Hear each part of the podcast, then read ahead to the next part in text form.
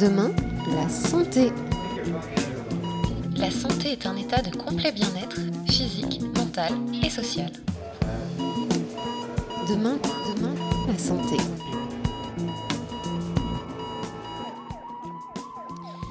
Vous nous écoutez actuellement au travers d'un casque, d'écouteurs, d'enceintes, mais vous pourriez le faire directement depuis votre oreille.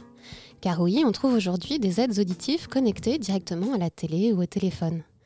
Réduction des bruits ambiants, écoute à 360 degrés ou focalisation sur une source spécifique, celle-ci propose des prestations de plus en plus poussées.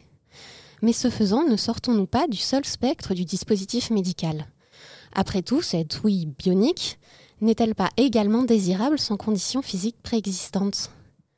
Bonjour et bienvenue dans Demain la santé, aujourd'hui consacré à la question de l'humain augmenté. Et je suis accompagnée pour cela par Jérôme Goffet. Jérôme Goffet, bonjour. Bonjour Juliette Michel. Vous êtes philosophe, maître de conférence à l'Université Lyon 1 et la Faculté de médecine Lyon-Est et membre du laboratoire Environnement Ville-Société. Vos travaux portent entre autres sur la question de l'anthropotechnie. Et pour commencer, est-ce que vous pourriez nous expliquer de quoi il s'agit? Alors oui, je vois qu'on commence par les gros mots. Tout à fait. Anthropotechnique, donc un mot qui n'est pas très très usité, même s'il commence à l'être de plus en plus. En fait, on parle plus généralement d'humanité augmentée, ou en anglais de human enhancement. Donc, euh, humanité augmentée, on voit ce que ça veut dire, sauf que cette expression-là, pose un certain nombre de problèmes, parce qu'à chaque fois qu'on intervient sur un être humain, sur un corps humain, on peut faire effectivement des augmentations, mais aussi des perturbations. Donc, augmenter, humanité augmentée, ça, ça biaise un peu les choses. Donc j'avais choisi plutôt avec deux autres euh, philosophes euh, européens, Gilbert Rotois et Peter Sloterdijk, de choisir c'est ce terme qui est purement descriptif, anthropotechnie. De même mhm. qu'il y a une zootechnie pour les animaux, une phytotechnie pour les végétaux, zootechnie, euh, technique appliquée à l'être humain, au corps humain. Et cette technique-là, elle va recouvrir quel type d'intervention ou de méthode? Alors, ce qui est curieux, euh, et que je n'avais pas vu venir au début de mes travaux de recherche, c'est qu'en fait, il y a toute une série de choses qui se font et qui ne relèvent pas de la médecine et qui interviennent sur le corps. Par exemple, la chirurgie esthétique, quand, il n'est pas question de réparer, hein, mhm. suite à un cancer du sein, par exemple, ou à d'autres choses de ce type-là. Parfois, il y a des opérations qui sont purement à but euh, de, modification. Ou encore euh, la consommation de dopants sportifs. Mhm ou encore la consommation de psychostimulants pour être plus performant au travail ou dans ses études, ou encore des modificateurs de l'humeur, ou encore euh, des techniques de modification de la procréation euh, qui n'ont pas pour but de, de, pallier un problème de stérilité, par exemple. Et donc toutes ces modifications, ces interventions qui n'ont pas le but de répondre à des problèmes maladifs, pathologiques, comment ils viennent euh, bousculer la question de la pratique euh, du soin? Alors, ils bousculent cette pratique sur plusieurs aspects. D'une part, les médecins ne sont pas habitués à avoir en face d'eux une demande qui n'est pas euh, de l'ordre de j'ai mal ou j'ai peur d'être malade. Mmh. Parce que quand vous avez une demande du type maladie, vous avez une légitimité à intervenir pour éviter que les gens souffrent meurt, etc. Donc une légitimité extrêmement forte. Quand on a quelqu'un qui vient pour euh, une demande de type euh, chirurgie esthétique, par exemple, je voudrais modifier mon nez parce que je le trouve un petit peu trop gros, je ne sais quoi. Enfin, euh, L'attitude, elle est complètement différente. Il n'y a pas de gain en termes de santé. Il y a même des risques. Donc, c'est pour ça que dans ce domaine de la chirurgie esthétique, qui est différente de la chirurgie réparatrice. Vous avez eu une modification des règles. Et donc, mhm. euh, deux façons de, voir les choses, avec des règles de prudence, avec aussi euh, des responsabilités réciproques qui ne sont pas tout à fait les mêmes. le, choix appartient complètement à la personne et au client, à la cliente.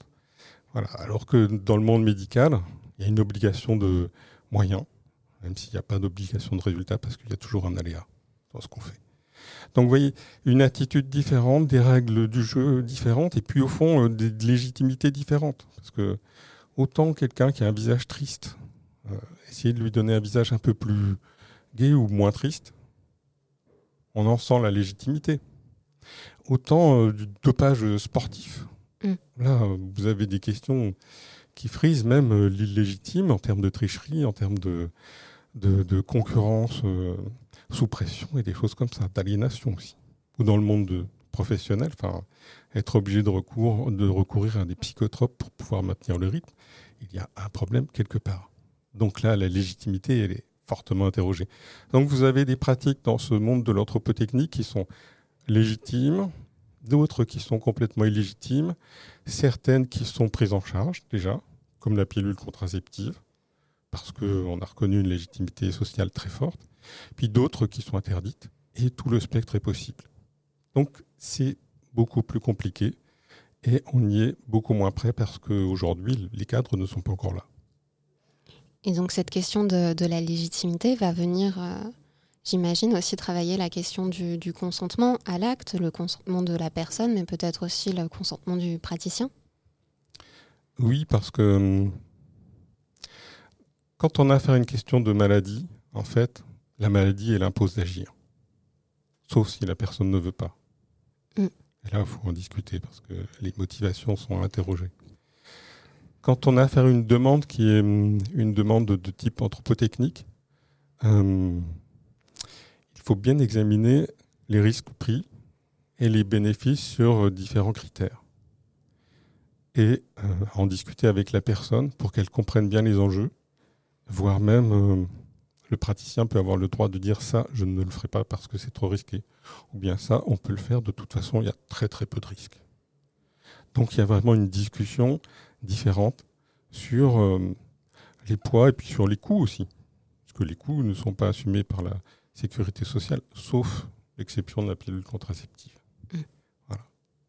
Et vous êtes donc euh, philosophe. Donc est-ce que ces, ces pratiques-là vont venir interroger euh, dans le champ de vos interrogations philosophiques?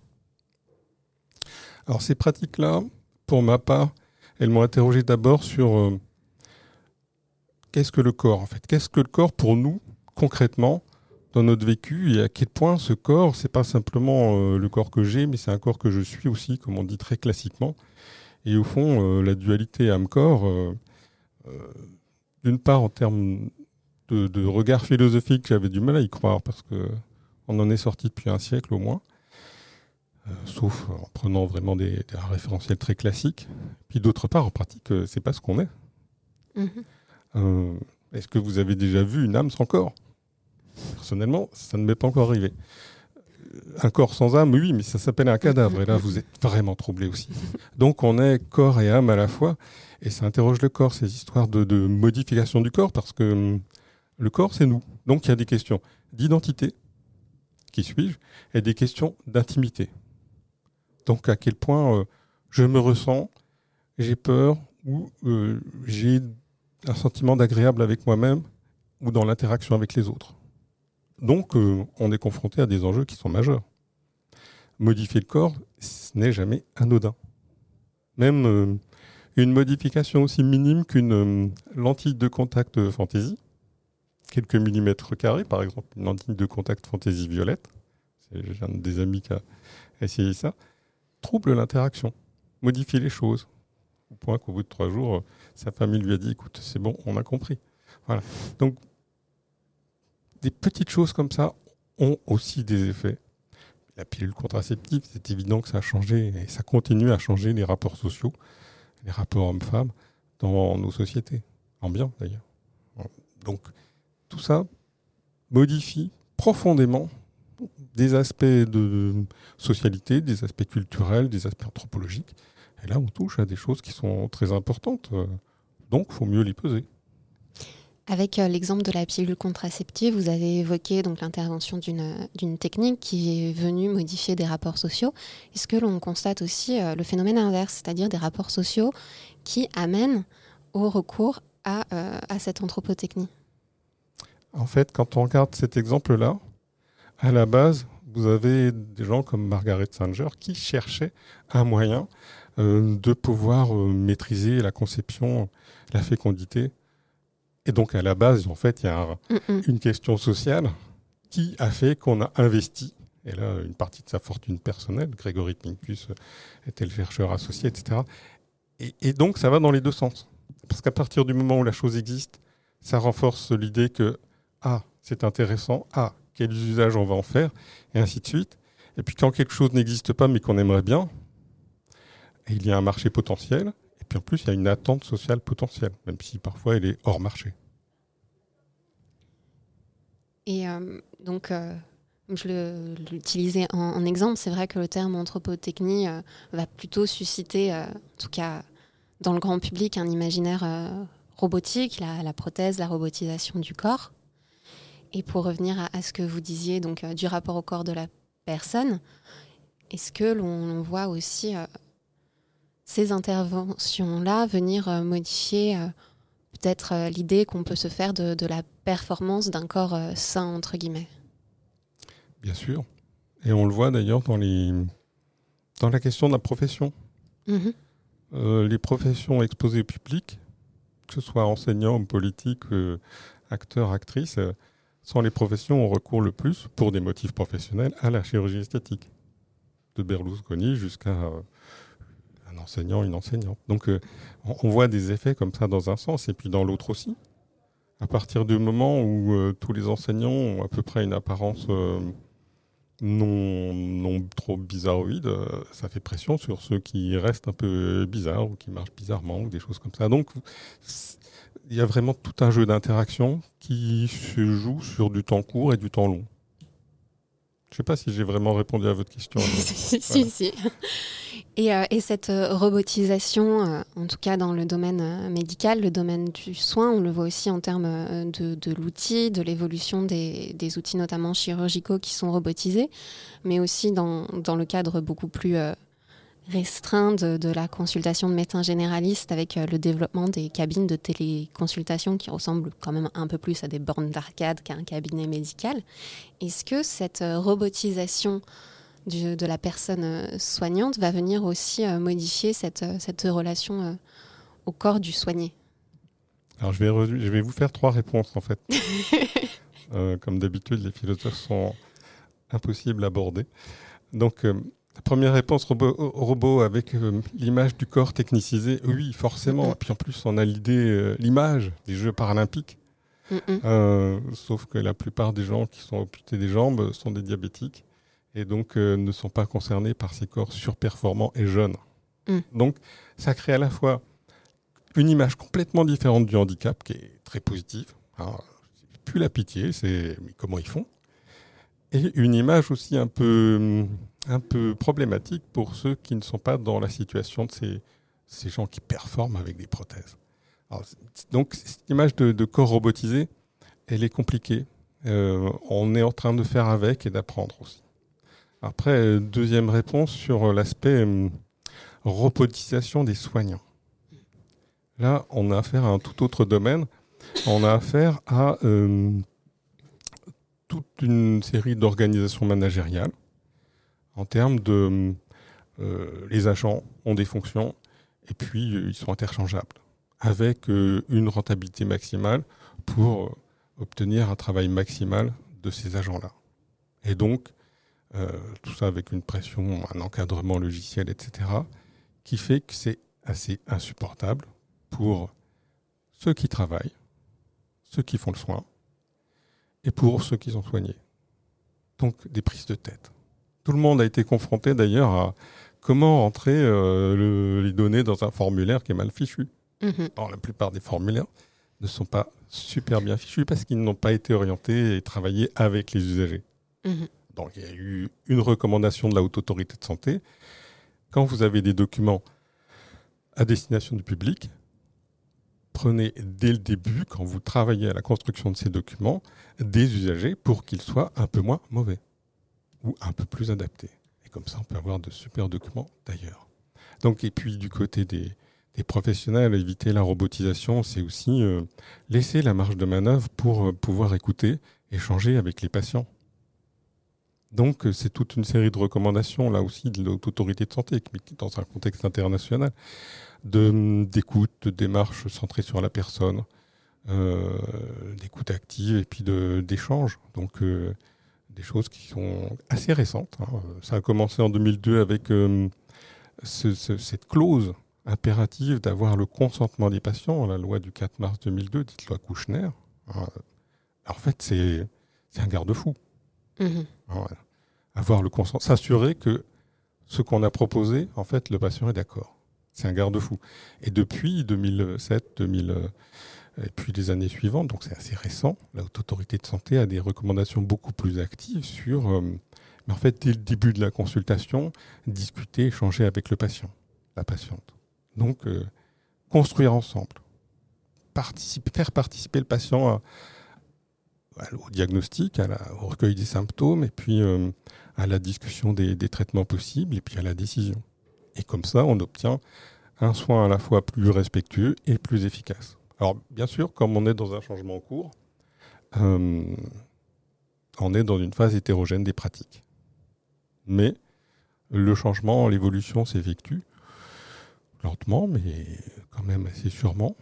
Euh, et contre, il y a un rouleau compresseur en face qui est ces, ces techniques managériales dont souffrent beaucoup les soignants. Il suffit de les écouter, euh, enfin, ils vous le disent, Mm, mm. à quel point ils sont contraints pour des questions parfois ridicules par euh, des logiciels, des contraintes, etc. Et puis une façon standardisée de ne pas pouvoir choisir sa façon d'exercer son métier. Et quand on a affaire à la souffrance, à la mort des gens, euh, c'est violent, pour le soignant comme pour le soigné.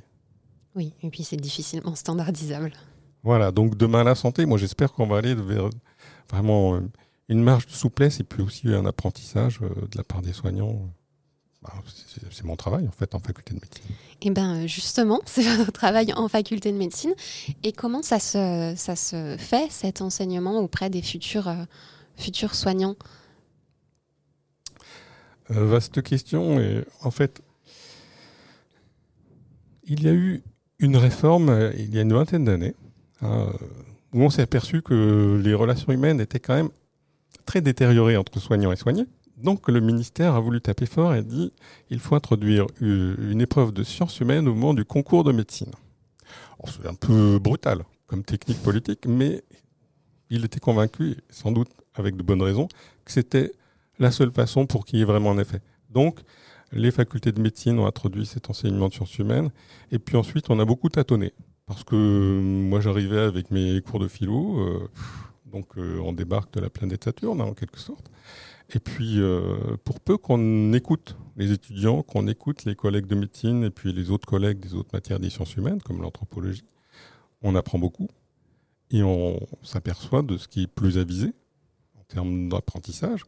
Et donc aujourd'hui, on a des enseignements qui sont très interactifs. Alors il y a plein d'expériences dans toute la France. À Lyon-Est, on a notre façon de faire, mais euh, on est parvenu progressivement à travailler vraiment auprès des compétences des soignants, qui sont vraiment des compétences humaines, et puis avoir quelque chose de très interactif. Donc par exemple des jeux de rôle. Voilà une situation de départ. euh, qui est volontaire pour faire euh, le médecin, qui est volontaire pour faire le, la patiente. Et on va la jouer, on la débrief et tout ça dans un cadre bienveillant. Comme ça, les étudiants euh, apprennent.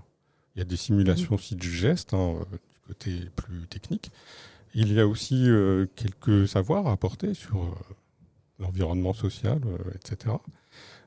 La construction des institutions. Il y a aussi des éléments aussi de, de, de travailler un peu en profondeur le regard. Donc, on envoie nos étudiants, c'est un de mes collègues, Nicolas Lechopier, qui a eu cette idée-là, envoyer nos étudiants par groupe de 2-3 faire une interview longue d'un patient chronique. Mhm. Et ils sont ravis, nos étudiants, parce qu'ils voient la difficulté, l'errance thérapeutique, jusqu'à la difficulté d'un réseau de soins à, à fonctionner, ouais, ou les dysfonctionnements. Donc après, ils ont un regard beaucoup plus acéré et euh, intelligent dans ce qu'il faut faire. Donc deux exemples. Ou encore, moi je fais du débriefing de, de stage infirmier. Euh, donc la première expérience sur le terrain de ces étudiants qui viennent d'avoir le concours, donc ils, sont entre la première et la deuxième année, et ils me racontent des tas de choses, parfois violentes, parfois agréables, et on en discute tous ensemble. Donc, euh, et puis je leur amène de temps en temps des, choses qui, relèvent du savoir, mais souvent c'est aussi des règles de bon sens, mais poser aussi quelles sont les, normalités vers lesquelles on veut aller, et ainsi de suite. Donc on, on co-construit. Et puis en fait, euh, c'est ce qui marche le mieux pédagogiquement d'ailleurs. Donc on voit à travers votre témoignage l'importance euh, de l'écoute, de l'écoute euh, du patient, de l'étudiant, des autres disciplines.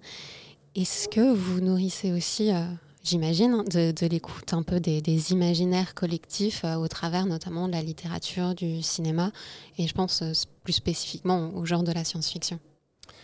Voilà, donc science-fiction, en fait, ça, ça a commencé par un jardin, comme un jardin secret pour moi, hein, mon goût pour la science-fiction, mais qui en fait n'est pas si éloigné que, que ça du goût pour la philosophie, parce qu'en fait, ce sont des expériences par procuration.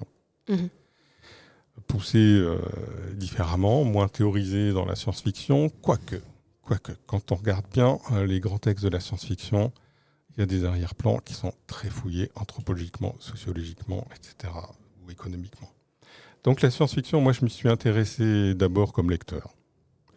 Et ensuite, euh, je me suis dit, tiens, ça serait intéressant, puisque je travaille sur le corps modifié par l'anthropotechnie, de regarder ce que la science-fiction en raconte. Et donc, je me suis intéressé par différents pans du corps modifiés dans la science-fiction.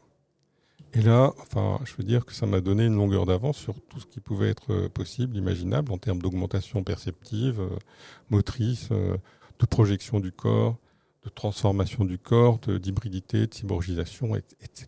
Donc, ça fait réfléchir. Qu'est-ce que c'est qu'un être humain? À quel point la condition humaine elle est fluide, mhm. modulable? Et quel problème aussi, parce que la science-fiction interroge aussi les dysfonctionnements. C'est une réflexion matérielle, c'est une littérature finalement matérielle. Donc ça, interroge parfois des choses très concrètes. Voilà. Donc euh, la science-fiction, ça m'a apporté ça. Et puis il y a tout un pan de la science-fiction aussi qui interroge les relations humaines. Donc euh, les relations de genre, vous avez beaucoup de grands textes de science-fiction depuis euh, une vingtaine d'années et, ça s'accélère avec des textes magnifiques comme ceux d'Ada Palmer qui, sont, ont été publiés il n'y a pas très longtemps. Et euh, du coup, pour les 2-3 minutes qui nous restent, la dernière question que je voulais vous poser, c'était pour ça. Est-ce que vous pensez que l'Anthropocène caractérise un, rapport au corps spécifique En fait, l'Anthropocène, euh, c'est l'ère de, si j'ai bien compris, finalement, c'est aussi l'ère de l'empreinte notre empreinte euh, corporelle dans le monde enfin, est forcément corporelle. Mhm. Parce que c'est notre médiation avec le monde. Donc c'est l'empreinte qu'on exerce sur le monde, et puis c'est le monde qui se détraque et qui nous envoie aussi son empreinte de monde détraqué dans nos corps.